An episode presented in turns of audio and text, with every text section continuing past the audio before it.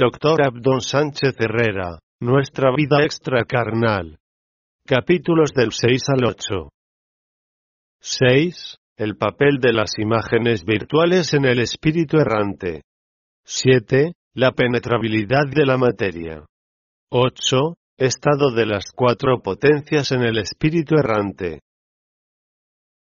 Capítulo 6. El papel de las imágenes virtuales en el espíritu errante.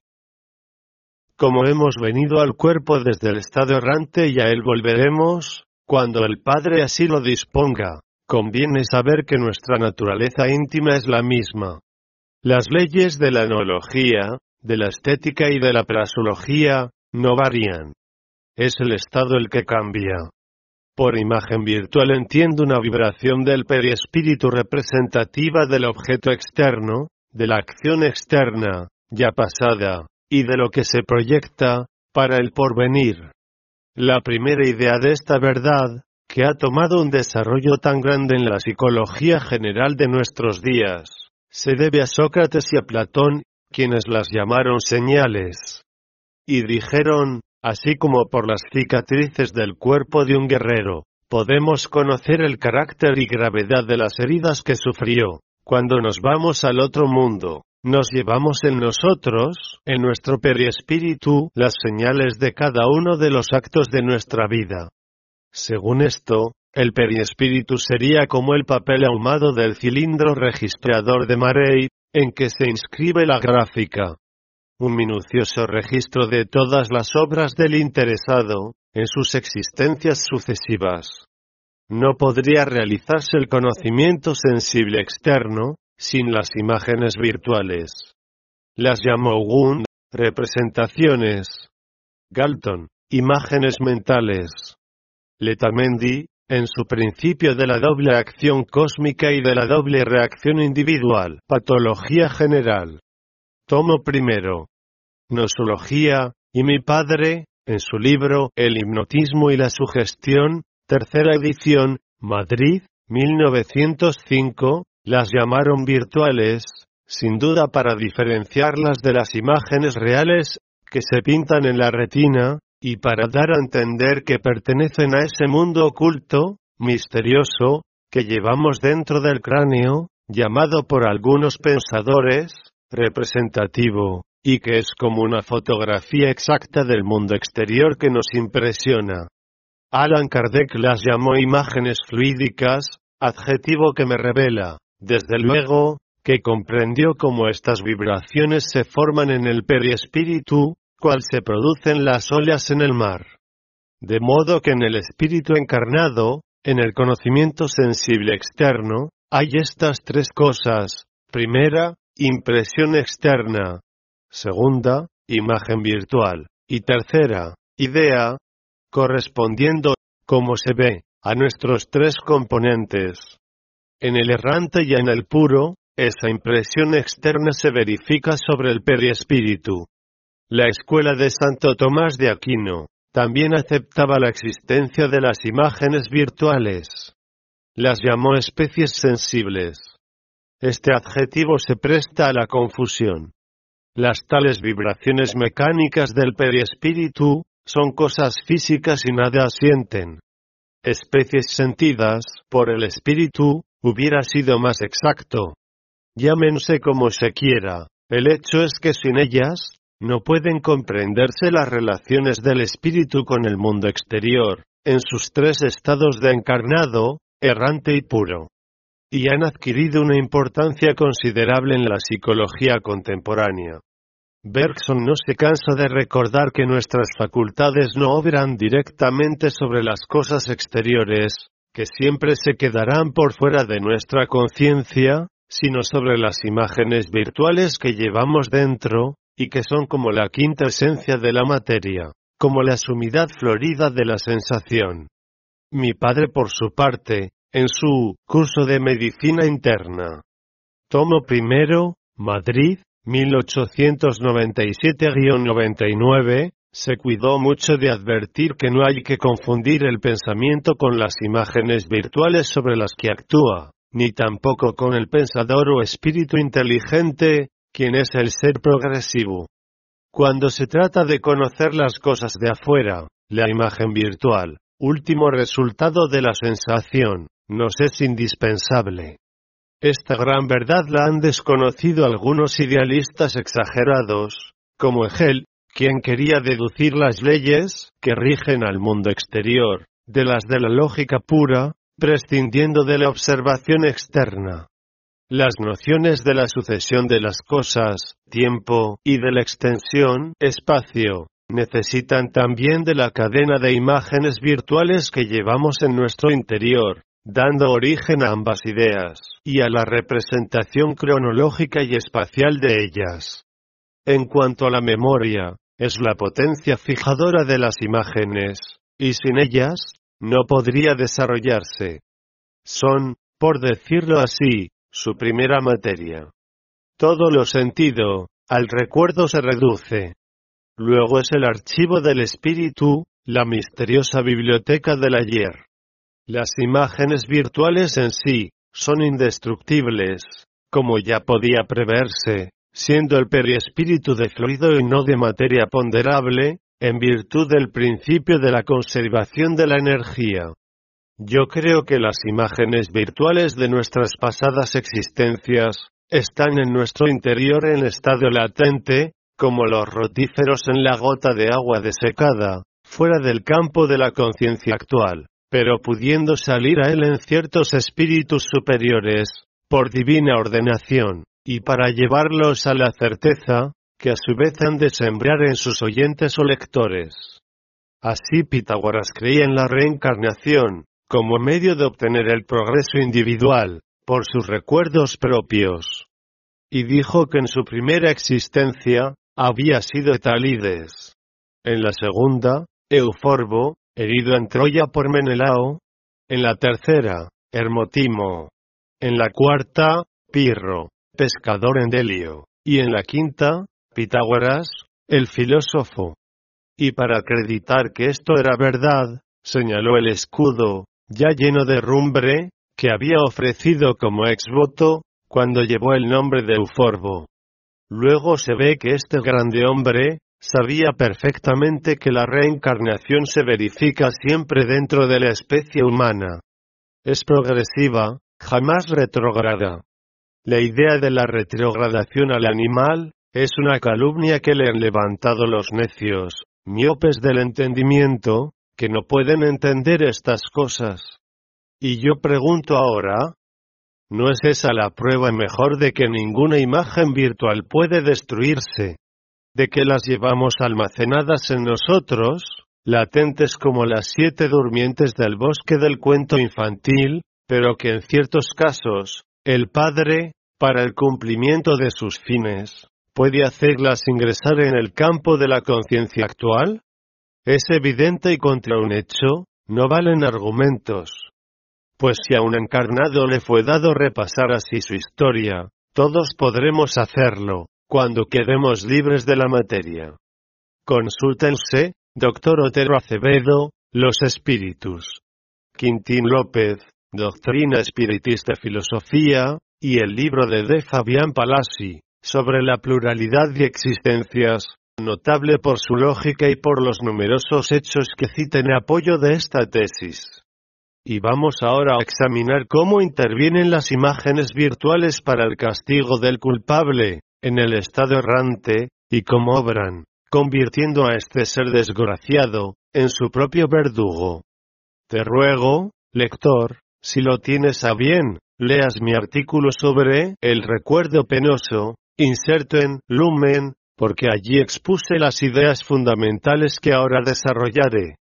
Digo, pues, que así como en el espíritu errante que ha sido bueno, hay un constante desfile de ideas, y de imágenes virtuales por su conciencia, en el malo ocurre todo lo contrario. En este, su conciencia está adherida a una idea fija, sin que la pueda cambiar por más esfuerzos voluntarios que haga. Y la imagen virtual, inmóvil, de su crimen, adquiere en su interior una adherencia tal a su entendimiento, como la de la paretaria al muro, como la de la sombra al cuerpo, o la de las manchas de sangre a las manos de Lady Macbeth. y como todo se hace con un fin inteligente, que conoce nuestro Padre, estos son fuertes revulsivos sobre la sensibilidad adormecida del criminal, para llevarle al remordimiento, por la experimentación del propio padecer. Es, como si dijéramos, una serie de vejigatorios cantaridados en que no debe verse el dolor momentáneo, sino el resultado definitivo. El Padre hace sufrir, para sanar. Cuanto más hondo sea el daño, más intenso ha de ser el cauterio. La idea fija y la imagen inmóvil traen como consecuencia lógica la parálisis de la atención, que queda incapacitada para ocuparse de otra cosa que no sea aquello. Esto es el remordimiento. Entonces, el paciente comienza a hacer examen de conciencia, a medir con su razón sus pecados y a sentir por ellos dolor moral, sintiendo la diferencia entre la grandeza del Padre y la vileza propia. Desde esa hiperestesia de la conciencia, va a parar al arrepentimiento. Más tarde, desea expiar y reparar por los hechos, y pide al ser sublime una nueva existencia, que éste se apresura a concederle, si le ve bastante fuerte. Luego el castigo no es más que un modo del progreso moral del interesado, en que resplandecen la bondad divina y el amor infinito que nuestro Creador le tiene. Y vamos a citar ejemplos prácticos, recogidos por mí en el centro Platón, que te demostrarán, lector, que es verdad cuanto acabas de leer. Cuando no deba citar nombres propios, utilizaré sus iniciales, por motivo de discreción. Comunicación, 3 de junio de 1923. Respiración difícil. Reproducción de un estado agónico. Interrogó la hermana doña Rebeca, ¿no me lo quitarás? Se lleva las manos al cuello, como para quitarse una cuerda que le asfixia. Me ahogo. Me aprieta la sábana. Es muy gorda. Esto, esto. Sí, pero en vano quise suicidarme. No veo nada. Quiero otra sábana mayor. Veo la caja abierta. Mucho estoy pasando. No tenía ninguna necesidad de robar. Robé, para jugar. Fui cajero de un banco.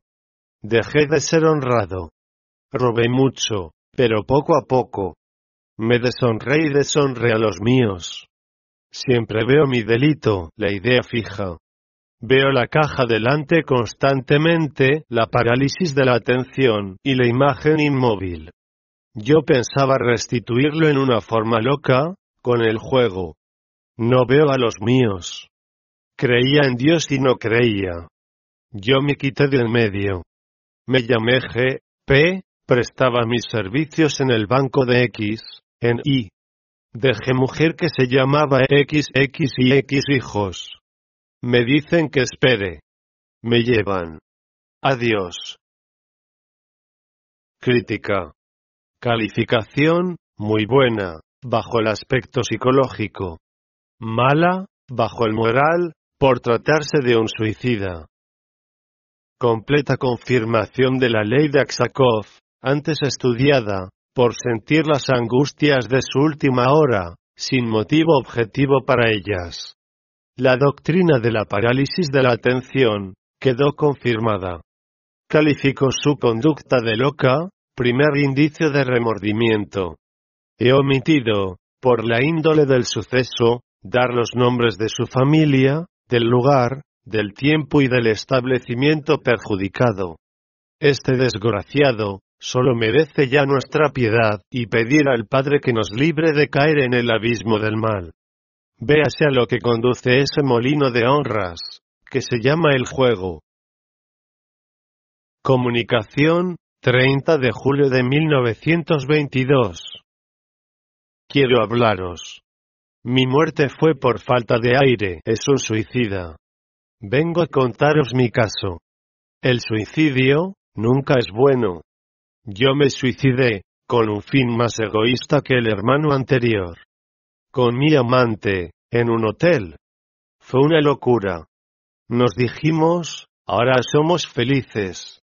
Antes de que este amor pase, porque todo pasa sobre la tierra, nos suicidaremos.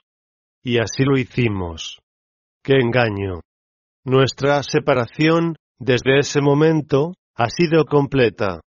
Nos suicidamos con carbón, cerrando las puertas y las ventanas.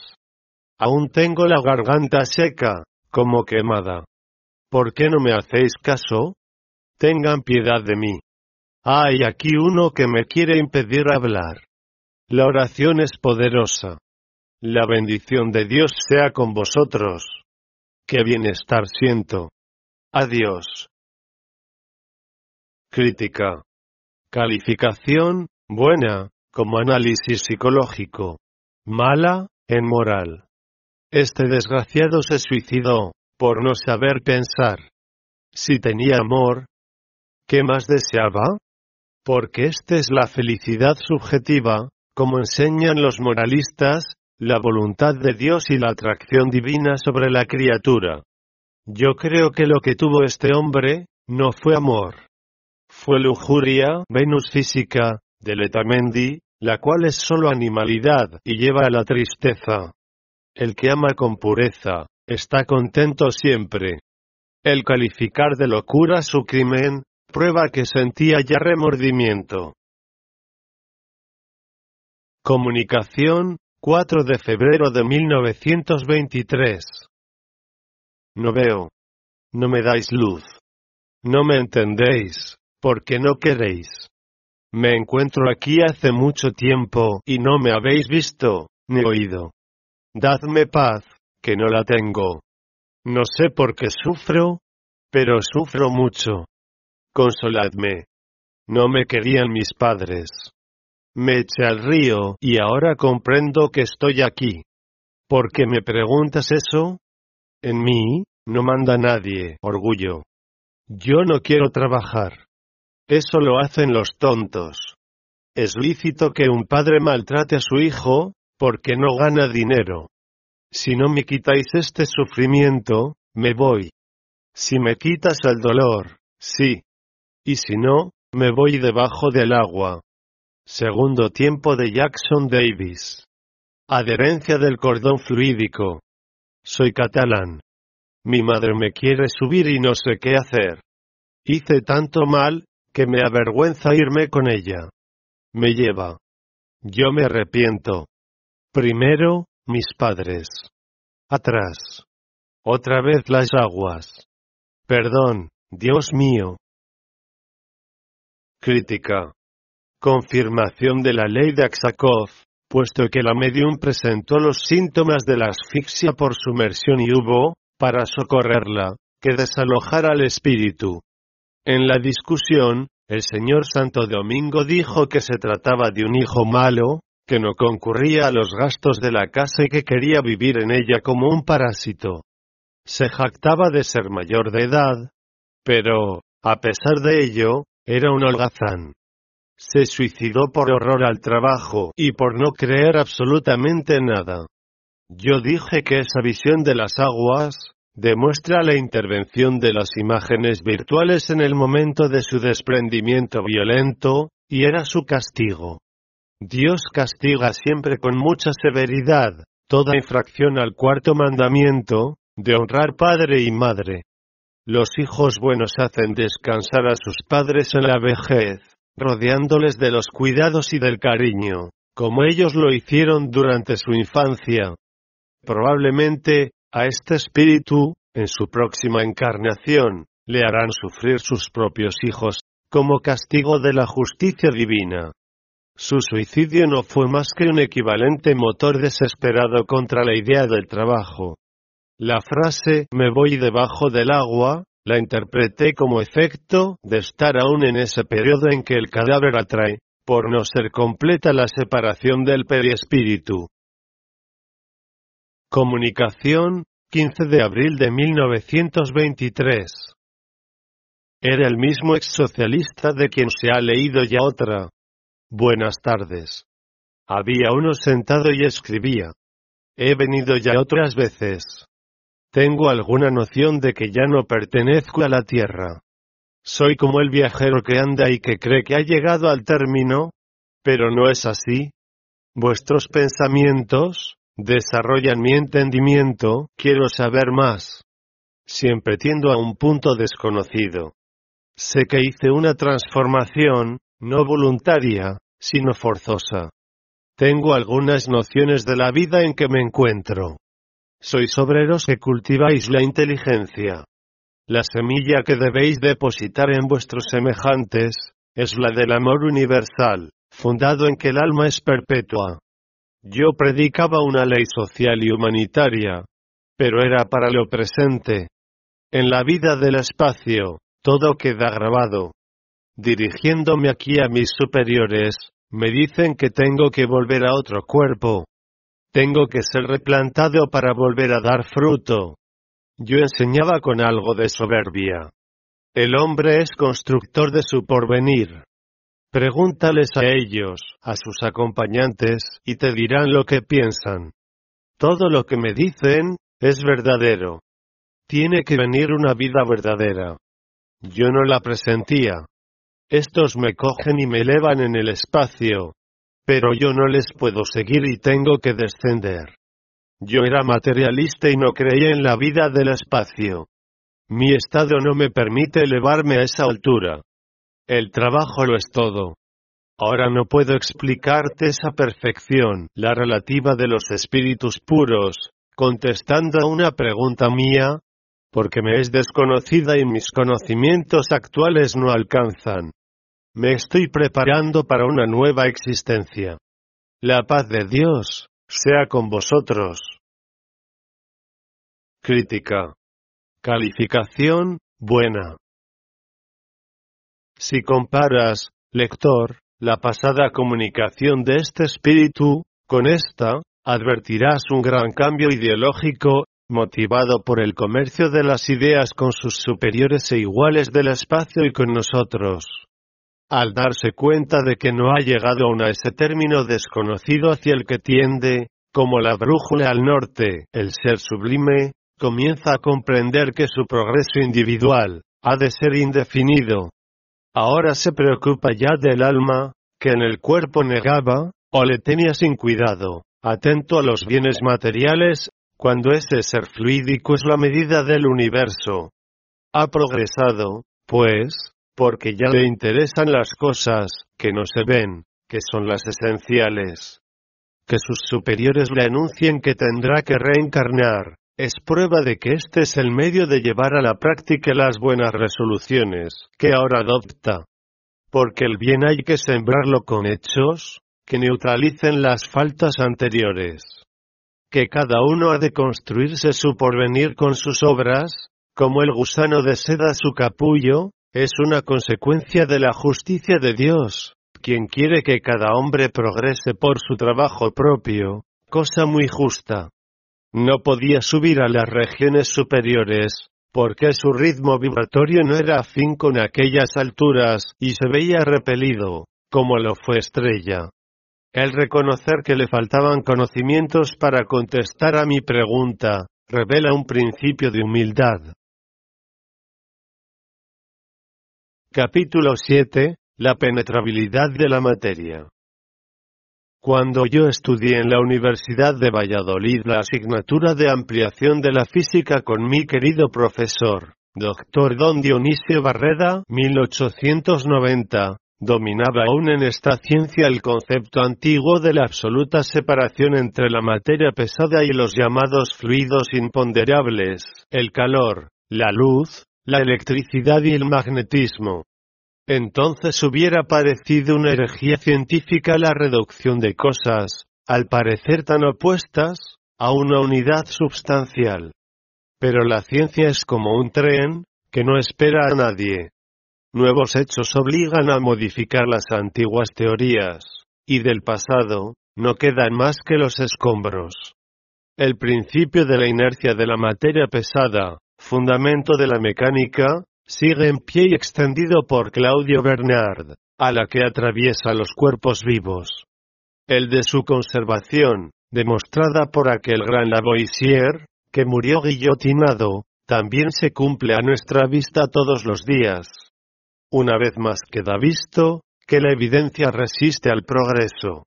la impenetrabilidad de la materia. Para nosotros los espíritus encarnados, es un hecho que enunciamos así, dos cuerpos no pueden, al mismo tiempo, ocupar un mismo lugar en el espacio.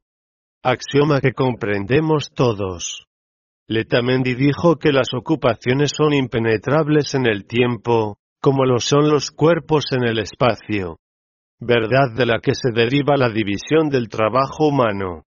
Así estaban las cosas de la física, cuando se presentó en escena Gustavo Le Bon, insigne físico francés, quien también ha trabajado bastante como psicólogo.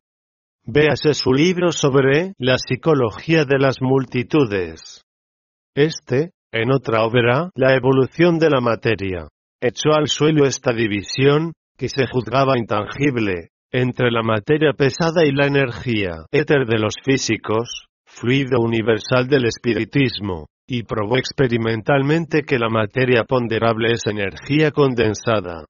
Esto es, que el éter puede concentrarse en materia, y más tarde, volver a su estado primitivo.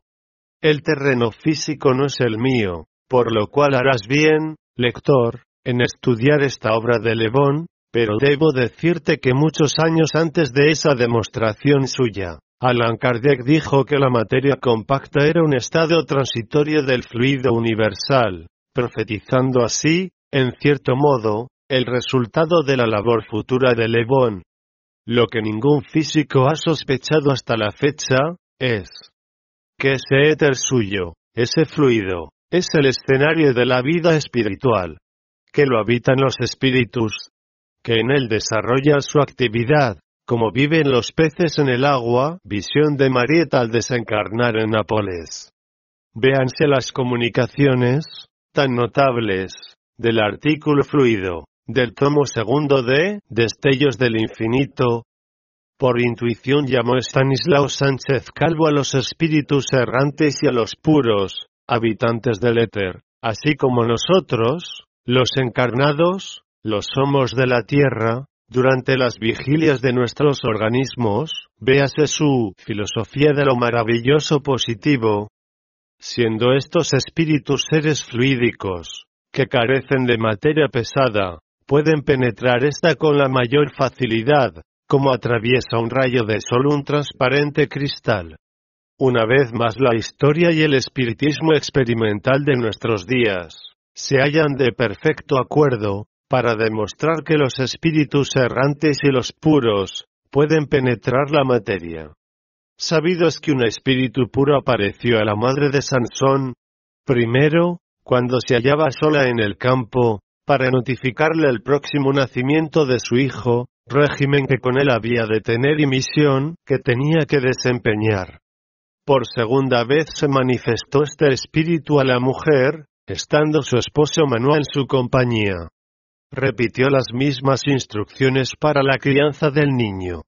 Agradecidos los esposos, le ofrecieron un sacrificio, y entonces, ante su vista, aquel ser subió al cielo en la llama, quedando espantados ambos de ver aquella maravilla. Luego compenetró con su periespíritu aquel fuego. Esta propiedad se debe a la naturaleza etérea del periespíritu, como a ella misma, la sutilidad, la transparencia y la ligereza, puesto que carece de peso. Es un efecto natural, desde el momento en que se conocen las propiedades del periespíritu. Pero Manuel las ignoraba. De ahí su temor, creyendo que su muerte estaba próxima, por más que su esposa se esforzó en tranquilizarle. La ciencia, haciendo conocer la causa segunda de las cosas, disipa temores infundados. De ahí que nosotros no nos asustaríamos como Manuel ante una aparición, porque conocemos su mecanismo. Otro caso referido por San Lucas en Los Hechos de los Apóstoles. Estaba el apóstol Pedro encarcelado por orden de Herodes Antipas, tetrarca de Galilea, quien se proponía sacarle al pueblo después de la Pascua, con ánimo de que fuese condenado a muerte, o sea, crucificado. Los cristianos, consternados al ver que su jefe estaba tan próximo al martirio, oraban día y noche por él, al Padre. De repente un espíritu puro se presentó ante Pedro, quedando iluminado con la luz que desprendía aquel sombrío calabozo. Despertó Pedro. Las cadenas se le cayeron de las manos. El espíritu le sacó de la cárcel. Todas las puertas que encontraron, se abrieron por sí mismas y al llegar a la esquina de la calle, el espíritu desapareció de su vista. Pedro, que hasta entonces creyó que aquello era un sueño, se dio cuenta de que era una realidad. Estaba libre. Dio gracias a Dios, fue a dar conocimiento a los hermanos de lo que le había ocurrido y marchó acto continuo, al lugar seguro. Crítica. Se trataba de un espíritu puro, primer orden, porque estos son los mensajeros divinos. ¿Cómo pudo entrar en la cárcel, estando las puertas cerradas y los guardias, vigilando? ¿Por qué se le cayeron a Pedro las cadenas, dejándole libertad para sus movimientos? ¿Por qué se abrían las puertas, cuando el espíritu las tocaba? Todos estos efectos demuestran a mi juicio, hasta la evidencia, que los espíritus, tanto errantes como puros, penetran la materia. Luego superan todo obstáculo material, por la sutileza de su periespíritu. La aparición del Maestro Jesús ante sus discípulos, que aquel día eran diez, puesto que Tomás el Dídimo estaba ausente, y Judas Iscariote se había suicidado, resulta también muy instructiva y de gran interés para este estudio estaban reunidos, comentando la aparición de Jesús al apóstol Pedro. Se hallaban todas las puertas cerradas, por temor a los judíos, quienes les odiaban. Muy acongojados y tristes, creyendo que el Padre les abandonaba a sus propias fuerzas. Aquellos seres necesitaban la certeza de su inmortalidad, de ser perpetuos. A un metafísico, le hubiera bastado el principio de identidad. Estos eran hombres del pueblo, que necesitaban ver. Entonces se apareció Jesús, y les dijo, paz a vosotros. Palpad y ved, que yo mismo soy. ¿Cómo pudo penetrar Jesús en una habitación cerrada? Esto para un cuerpo formado de carne y hueso, o sea, para un organismo, no es posible. Pero para un periespíritu, es muy sencillo. Luego la resurrección de Jesús, con cuyo nombre designó siempre al estado errante, objeto exclusivo de este libro, y por eso habló de la resurrección de vida de los buenos, y de la resurrección de condenación para los malos, como la de todos, se verificó en su periespíritu. Y yo diré como él, el que tenga oídos para oír, que oiga porque dijo que le palpasen. Porque condensado mucho su periespíritu, a consecuencia de la combinación fluídica, podía ser palpado. Lo mismo hicieron las discípulas de Emilia Sage, declarando que tenía consistencia parecida a la de la muselina. El caso de Tomás el Dídimo, es muy digno de examen también, por enseñar, primero, cómo la incredulidad tiene por causa la ignorancia, y después, porque confirma que penetraba Jesús la pared, por medio de su periespíritu. Los hermanos le dijeron, al Señor hemos visto. Tomás no los creyó.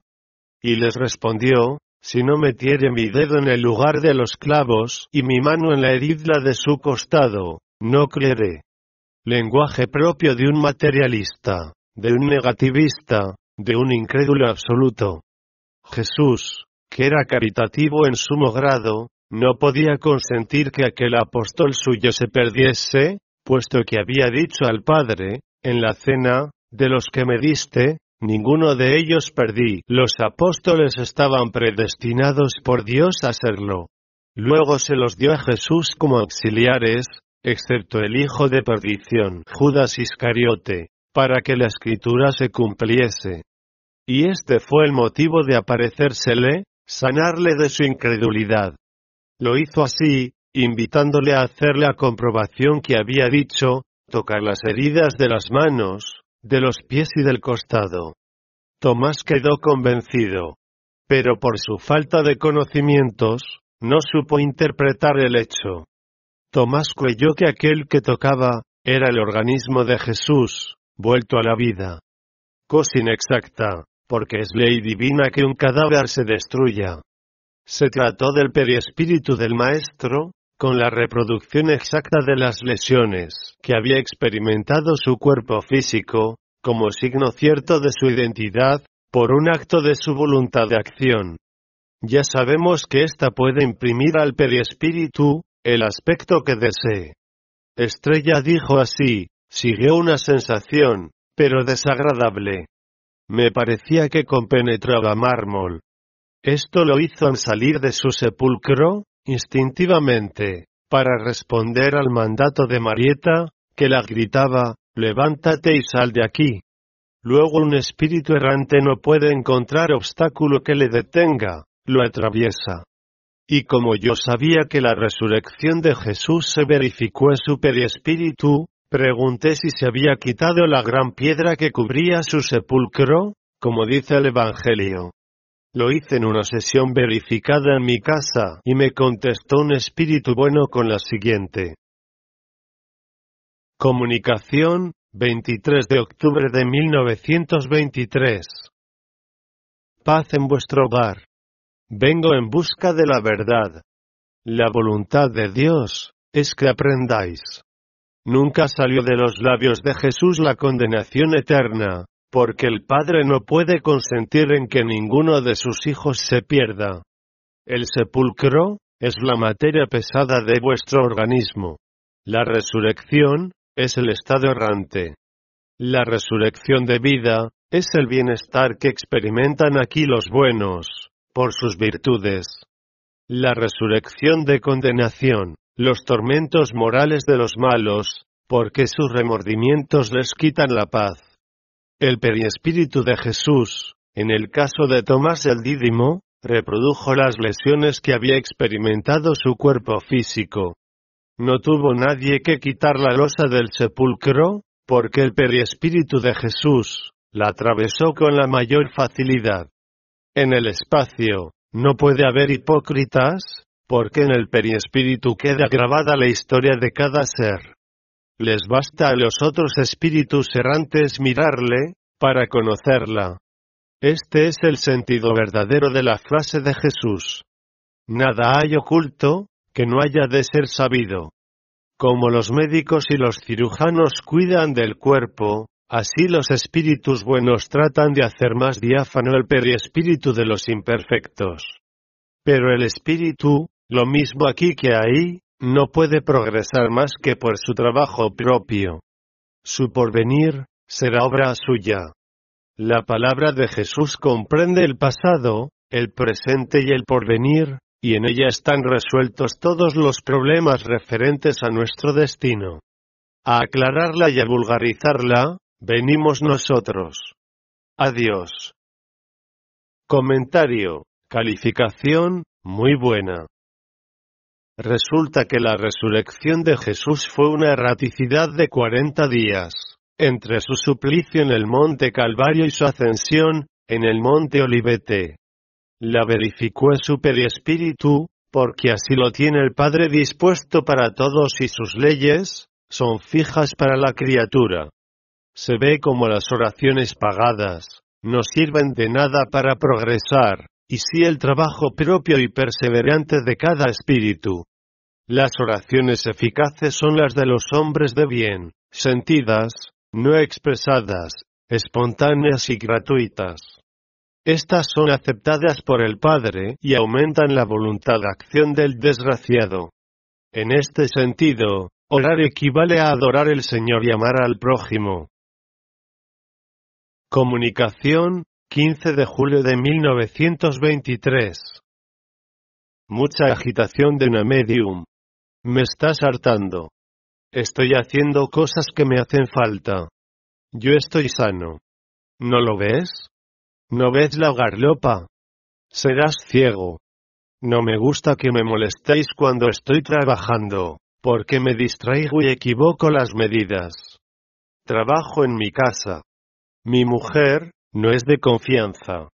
Si no los tengo, hijos, me paso sin ellos. Trae la chaqueta, pa' acá. Te enseñaré la cédula. Tengo 30 años. ¿Que cómo me llamó? ¡Qué mala sangre! LRDX, omito, por discreción, estos nombres propios. De oficio carpintero. Me caigo con arrechuchos, sin conocimiento y me muerdo, a mi juicio, epiléptico. Respecto a Dios, te diré. Yo creí en algo, porque el día y la noche, no vienen cuando yo quiero. Estamos a 4 de agosto de 1913, fecha de su desencarnación. No me hables de brujerías. Me da miedo eso. Se le hace tocar el cuerpo de su medium. Estoy en mi casa, trabajando. Vas a traer un poco de yodo para darme, paca. Se le enseña su cadáver y se asusta. No me da miedo. Hay que tener valor. Hay que ser hombre. Quiso hacerse el valiente y se le conocía su terror. Esto, impone. Me he visto en una caja negra, cerrada, penetración del ataúd, por su vista. Me da repugnancia. Me doy cuenta de que soy un espíritu, volvió la conciencia a la lucidez, por la emoción sufrida. Se conoce que me dio un ataque y morí en él. Tened caridad. Me dicen que me retire que ya progresaré. Muchas gracias. Adiós. Crítica. Calificación, muy buena. Aquí ves, querido lector, un caso precioso como enseñanza. El espíritu se creía aún en su taller de carpintero, trabajando, como en vida. Hasta pidió tintura de yoda a su esposa, para curarse una imaginaria erosión, real para él. Prueba de que en esta extraña ilusión de crearse aún en la carne, intervenían las imágenes virtuales, conservadas en su memoria. Solo recuperó la lucidez, y comprendió su situación verdadera, cuando vio su cadáver.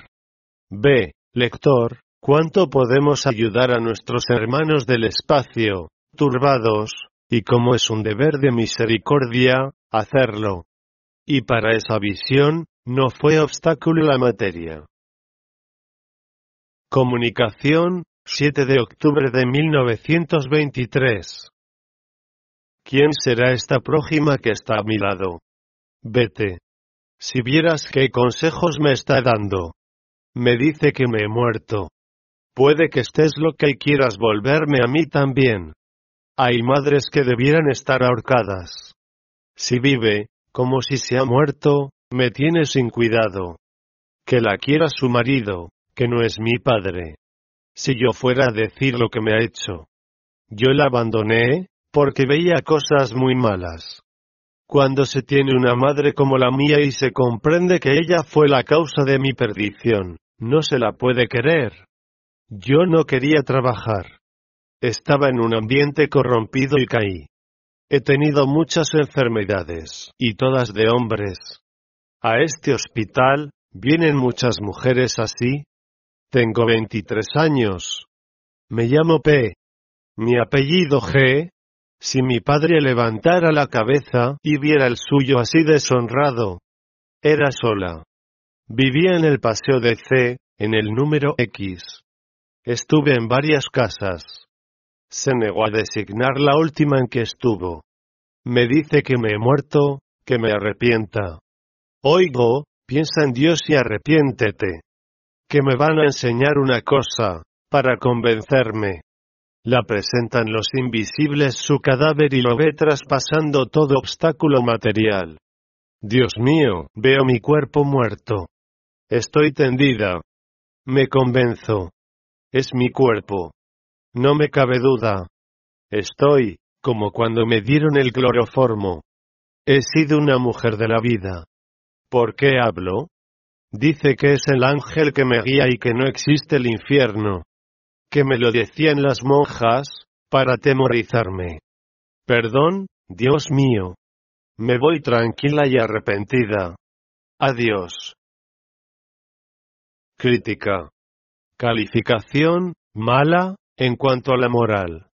Se trataba de una mujer mundana. El negarse a responder a una pregunta, que juzgó indiscreta, probó su libre albedrío.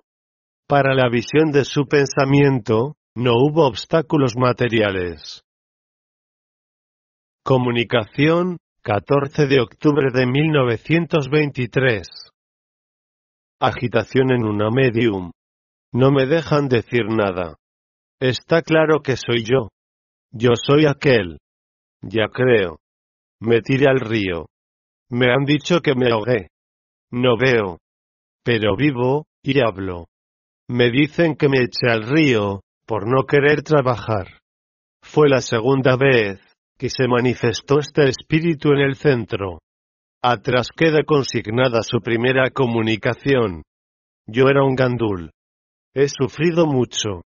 Estoy algo más aliviado, porque reconozco que hice mal. Pedí perdón a mis padres y a Dios. Mucha agitación. No me lo recuerdes. No quiero saberlo. Yo creía que al tirarme al río, todo acababa para siempre. Los invisibles le enseñaron su cadáver y lo vio sin obstáculo. Yo era catalán. No puedo hablar bien. Me decía la voz. No sabes que has hecho un crimen horrible, porque el mandamiento es, amar al prójimo, como a sí mismo. No tuve amor a nadie y no creía en nada. Por eso despreció el instinto de conservación, que hay en todos los seres. Si yo hubiese sabido esto, ¿cómo hubiese pensado en matarme? He sufrido después, mucho más que antes. Adiós, hermanos. Crítica. Confirmado que para la visión mental, no hay obstáculos. Si comparas, lector, la primera comunicación de este ser con esta segunda, te darás cuenta de su gran cambio ideológico, por las reflexiones de su guía y las nuestras. El suplicio de la parálisis de la atención y la visita del profesor Dolor, le hicieron comprender la enormidad de su crimen. Tuvo razón al atribuirlo a su ignorancia. El día en que todos los hombres sean espiritistas, esto es, conozcan la ley de la reencarnación, las cuatro fases de la vida espiritual descritas, según la experiencia, en este libro, y que llegaremos todos a la perfección relativa por el trabajo bendito y el estudio sagrado, ese día ninguno pensará en suicidarse, porque el suicidio, es el amargo fruto del árbol del materialismo. Ese es uno de los objetos que acaricio dentro de mi entendimiento, al escribir estas líneas porque la misión de la pluma consiste, a mi entender, en destruir a la mentira y al mal. Capítulo 8. Estado de las cuatro potencias en el espíritu errante. Son estas, como sabemos todos por el estudio de la psicología especial, la memoria, el entendimiento, el sentimiento y la voluntad. Pero, como por estar yo ahora encarnado, mis opiniones personales no tendrían ningún valor para ti, lector. Dejo la palabra a nuestros hermanos del espacio, reservándome, como es lógico en todo investigador, mi derecho a la crítica. Comunicación, 7 de octubre de 1923. Mucha agitación. Aquí, aquí. Si la tengo que estrangular. Sé que soy un espíritu y donde ella va, voy yo. Pero soy rebelde. Ella, me rechaza y yo, la cojo. Ella tiene una fuerza muy grande, pero yo conseguiré mi deseo. Tú sabes muy poco de eso. No te lo quiero explicar. Me voy. Crítica. Calificación, muy mala. Caso muy curioso. Tuvo razón Kardec, con su gran experiencia. Se deben estudiar todos los grados de la escala espiritual, para aprender su estado mental y poder juzgarlos con exactitud. Aquí vemos a un ser que sabía que era un espíritu, sin organismo. Sentía, sin embargo, lujuria y creía poder satisfacerla, sin entender que eso era una idea falsa. Luego las pasiones pueden subsistir aún en el estado errante, entre los espíritus imperfectos, tercer orden, y su tormento consiste en sentir el deseo y no poder satisfacerlo, por falta de órganos materiales. No detuvo a este ser la consideración de perjudicar a su medium. No era amor lo que sentía. Era un deseo sensual, animal, de orden inferior. Este fuego de pasión que le devoraba, era mantenido por imágenes de su pasado, que le presentaba su memoria. Creo en los hombres, porque lo soy. Para mí, la vida material consiste en nacer, morir y disfrutar. ¿Hay alguna vida más que la material? Yo no la conozco. Yo no creo en ningún Dios. Yo soy un hombre. Yo he tenido pocos amigos. No puedo decir mi nombre, ni mis apellidos. Soy independiente. ¿Dónde estará mi madre? No he ido ni a los cementerios, ni a las iglesias. Se ruega para que vea a sus padres. Me dicen, reconócete que eres un espíritu. Me complace esta conversación. Me dice, arrepiéntete y verás a tu madre. Movimiento brusco. Veo a mi madre, tan arrugadita. ¡Qué asombro! Creo ya en Dios, Después de esta prueba, me dicen, estás hablando por una mujer. Perdón, Dios mío. Hasta criminal, he sido. Quiero irme con mi madre, adiós. Crítica. Calificación, muy mala. Esa definición que dio de la palabra misterio, es exacta y acusa un entendimiento claro. Esa jactancia de confesar su incredulidad absoluta, es propia de un espíritu cínico. Espíritus endurecidos, según el maestro Alan Kardec. Creer que la vida material no tiene otro objeto que la satisfacción de los sentidos, es ser un cerdo del rebaño de Epicuro, como dijo Horacio. Su negación de la vida espiritual reveló indiferencia por el orden suprasensible, y carencia de esperanza. La única fibra sensible en este ser, era el amor a su madre y la tocó su guía. No hay que fiarse de un arrepentimiento tan repentino, porque pasada la primera emoción, pudo volver a la rebeldía. Comunicación, 28 de octubre de 1923. Agitación en un medium. Quítate. No quiero venir. Yo me iré. No quiero estar aquí. ¿Qué sujeción es esta? ¿Por qué me has traído aquí? Infame. Aquí estamos los dos. Es que no me puedo ir. Para mí nunca ha existido Dios. Tú me pareces muy curioso. Contesta tú, animal. Dirigiéndose al otro espíritu. ¿Quién me sujeta? Que te lo diga él, si quiere. Miento, cuando puedo, como todos. No he tenido oficio. He vivido como un golfo. Ese mal amigo, es el que me ha traído. ¿A quién le importa que yo haya robado? Yo tomo cuantos nombres quiero, como muy libre. Si me castigan a mí, que te castiguen a ti. He estado una o dos veces en la cárcel. ¡Qué canalla eres! Ya me las pagarás. A mí, no me toques. Dice que se quiere vengar de mí. Estoy en la oscuridad. No veo a nadie. ¿Cómo voy a creer en Dios, si nunca he creído en Él? ¿Qué de hacer? Ya se ha marchado mi compañero. Yo era solo en mi casa y me escapé de ella. Esta voz que oigo, no es la de mi amigo. Me dice, si te arrepientes, te diré quién soy. Me indica, no hagas caso a ese amigo, que está en la oscuridad, como tú. Qué malo he sido. Perdón, Dios mío. Que sienta el arrepentimiento verdadero. Me dice que es mi ángel de la guarda. Le enseña en los invisibles su cadáver. Veo mi cuerpo. Mis infamias, delante. Perdón. Adiós. Crítica.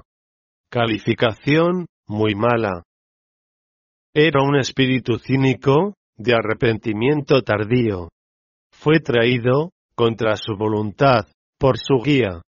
Esto demuestra la tierna solicitud que estos tienen para sus protegidos, aunque los culpables no lo merezcan, porque a ello les obligan las leyes divinas del amor y de la solidaridad universales. Solo un espíritu atrasado puede declarar que miente cuando lo necesita, sin reparar en que eso le descalifica y descubre un fondo moral tenebroso. Había en él, según eso, un déficit intelectual, grande, y moral, enorme. Es sabido que todos los malhechores tienen multitud de nombres falsos, para consumar sus fechorías, a fin de dificultar y aún imposibilitar su identificación y con ella, su castigo. Con el mismo propósito ahora muchos ladrones roban con guantes de goma, para no dejar huellas dactilares. Luego en vida este espíritu, había pertenecido a esta clase de gente.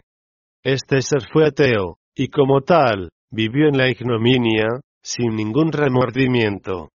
El que niega al ser sublime, también niega su decálogo, porque como se vive según se piensa, cae en el abismo del mal. En esa obscuridad y sin ver, están todos los espíritus maléficos. No abandonemos, sin embargo, a estas ovejas descarriadas. Todos somos progresivos.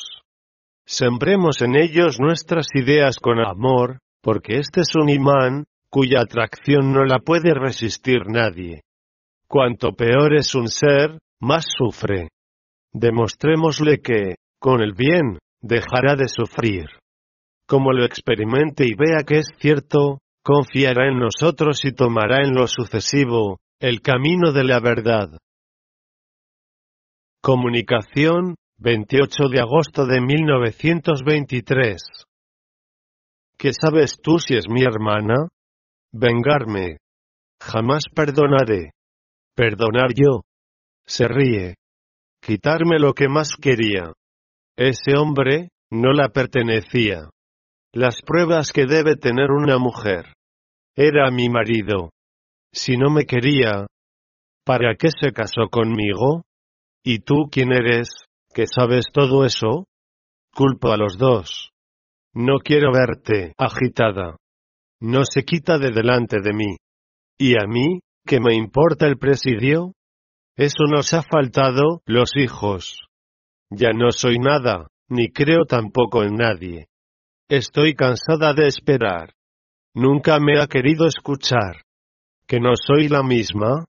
Me llamo, P. ¿Por qué no se marchará?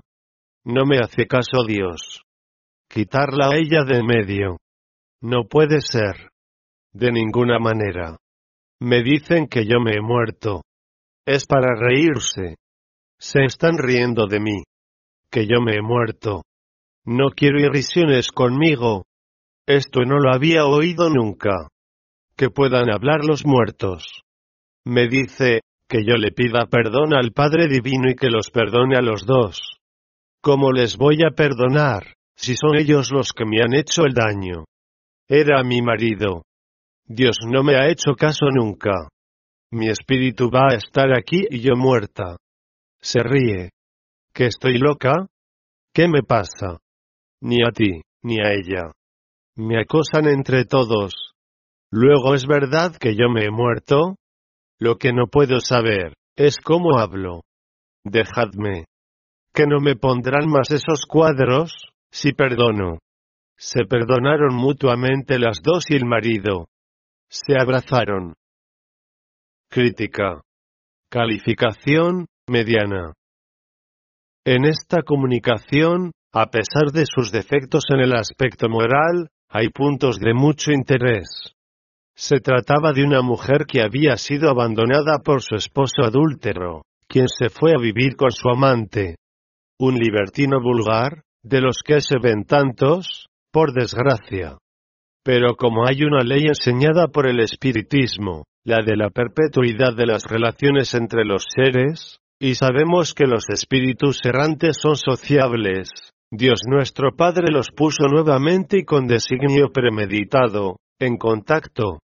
Luego las víctimas, han de perdonar allí a sus verdugos, los ofendidos, a los ofensores, para que todos puedan progresar.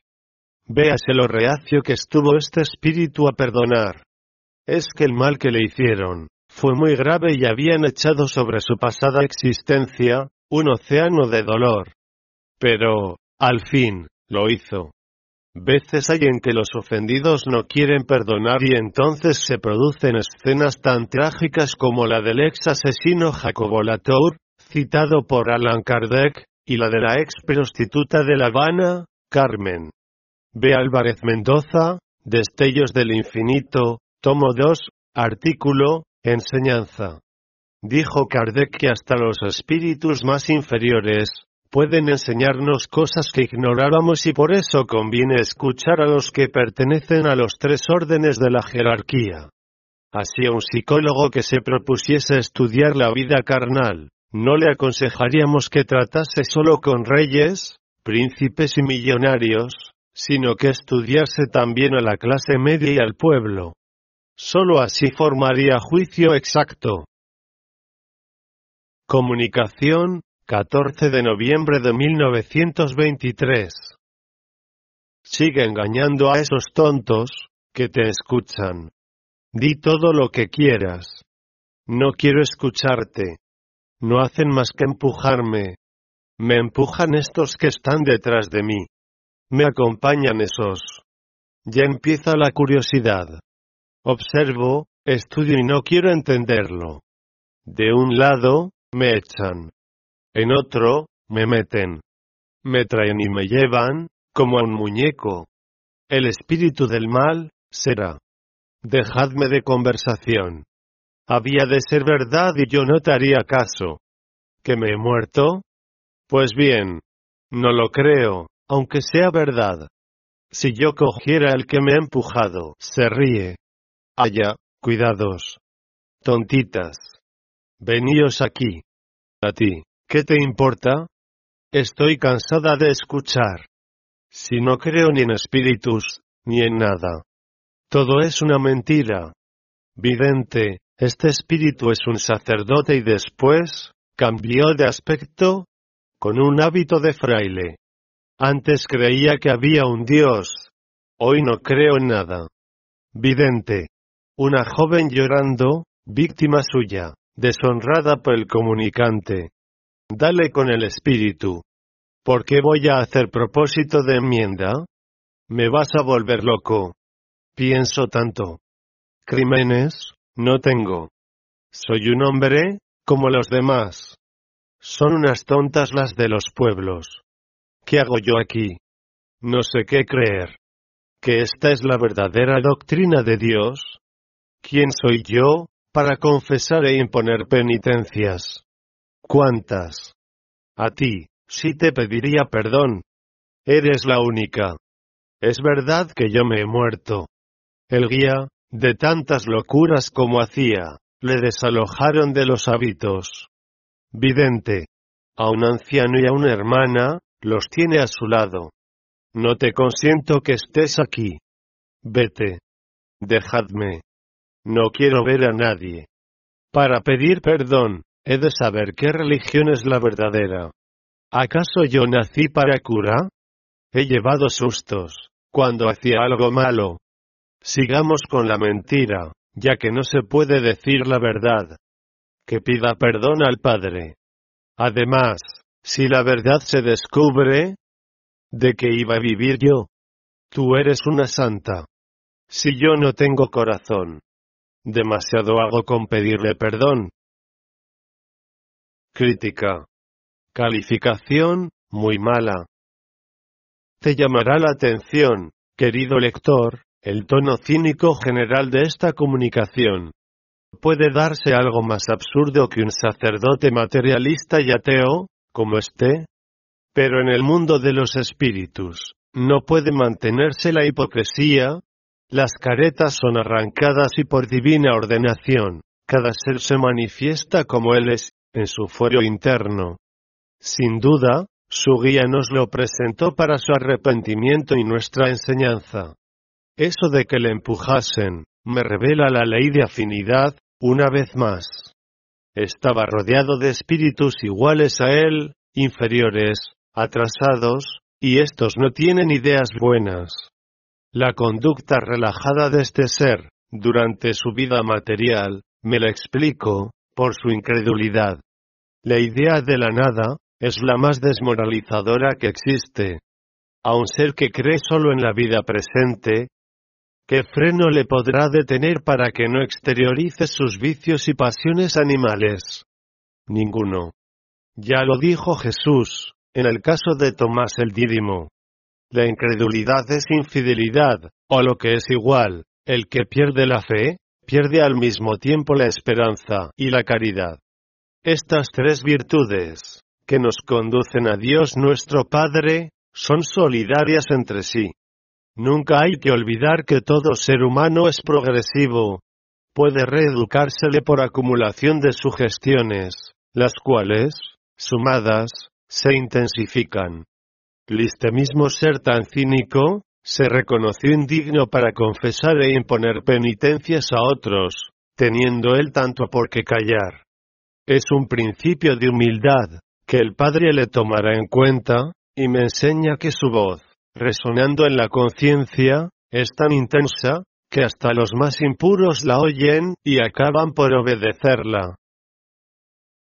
Comunicación, 4 de noviembre de 1923. No me hacen caso. No tengo a nadie. Si fuera verdad. El que se muere, descansa. Me horroriza el recordarlo. ¿Cómo sufro tanto? No puedo disponer de mi pensamiento. Me dan ganas de llorar. ¿Acaso mi padre y mi madre ya no existan? Vidente, fue raptada por un hermano espiritual que está ahora aquí, que es lleno de cara, con bigote, y que se llamó JL. Yo no he visto esto nunca. Yo era una jovencita, sin experiencia, natural de ese vidente, está aquí también su madre, con flequillo, mantilla negra. No puedo moverme. A ese hombre, no le quiero mirar. Yo no estoy sola. No quiero ni ver a ese hombre. Lo que yo estoy pasando. No ha sido culpa mía. Me dicen que veré a mi madre y a mi padre. Vidente, ve al padre. Es un anciano con bigote cano y cabeza blanca. A su madre. Vienen los dos juntos. Todo ha sido a la fuerza. No le perdono. Ha degollado a nuestros dos hijos delante de mí y los echó por el retrete. Él lo que quería, era mujer, no hijos. Yo rezaba cuando estaba en casa de mis padres. En cuanto nacían, los mataba. Creo que no se le puede perdonar. Yo quisiera ver a mi madre ahora mismo. Hace ya muchos años. Creo que era rey Alfonso XII. Este dato es erróneo. Al mismo tiempo, se obtuvo una comunicación escrita que fijaba la fecha de este crimen, en 1862, es decir, en el reinado de Isabel II. Vidente, te dicen que si no perdonas, no serás perdonada. ¿Qué será esto? Vidente, ahí tienes a tu madre. ¡Ay, madre mía! Perdóname, madre. No tuve yo la culpa. No te vayas. Yo me quiero ir con mi madre. No puedo perdonarle. Me dice mi madre que le perdone. No sé qué me pasa. Sufre. Lo que no quiero es perdonarle. Vidente, escucha lo que te dicen, que si no le perdonas, tu madre sufrirá también. Le perdono, por mi madre. Te dejé joven y te encuentro vieja. Perdonado quedas. Vidente, se abrazaron los cuatro, la madre, la hija, el padre y el seductor. Crítica. Calificación, muy buena. Nueva prueba de que los espíritus errantes constituyen una sociedad, lo mismo que la nuestra. Volveremos a encontrarnos allí con nuestros amigos, y con nuestros enemigos, y estos nos tratarán como les hayamos tratado nosotros en la vida material. Es la ley de las compensaciones, formulada por el Maestro Jesús, en estos términos, con la medida que midieres, serás medido. Y esto, no solo en el intervalo de erraticidad, sino en la nueva existencia. No vayas a pensar, lector, que este seductor y asesino de sus hijos, o parricida, quedó exento de toda pena, por haber sido perdonado por la seducida. Si así fuera, ¿dónde estaría la justicia divina? Los crímenes no se borran con palabras, ni con golpes en el pecho, ni con oraciones pagadas. Hacen falta obras buenas, ejecutadas por el culpable, para expiar y reparar sus iniquidades, hasta que el Padre quede satisfecho, por estar cumplida su justicia. De ahí la reencarnación, que es indispensable para que el espíritu imperfecto se rehabilite y demuestre su amor al bien con hechos. Comunicación, 18 de noviembre de 1923. No os puedo decir todo lo que encierra esa pregunta, pero sí algo. Pregunté yo el sentido de la frase del Maestro Jesús, deja que los muertos entierren a sus muertos, y tú ve y anuncia el reino de Dios. Esos muertos sois vosotros, que vivís en el sepulcro del organismo, y enterráis a los cadáveres, que son cuerpos muertos. Mas vosotros, los iniciados en el espiritismo, sabéis que la muerte no existe, que todos los hijos de Dios, los espíritus, estamos vivos y mucho más fuera de las carnes, que dentro de ellas. Cuando le dijo, y tuve y anuncia el reino de Dios, equivalía a decirle, no te ocupes de los cadáveres que se destruyen, porque Dios lo es de vivos.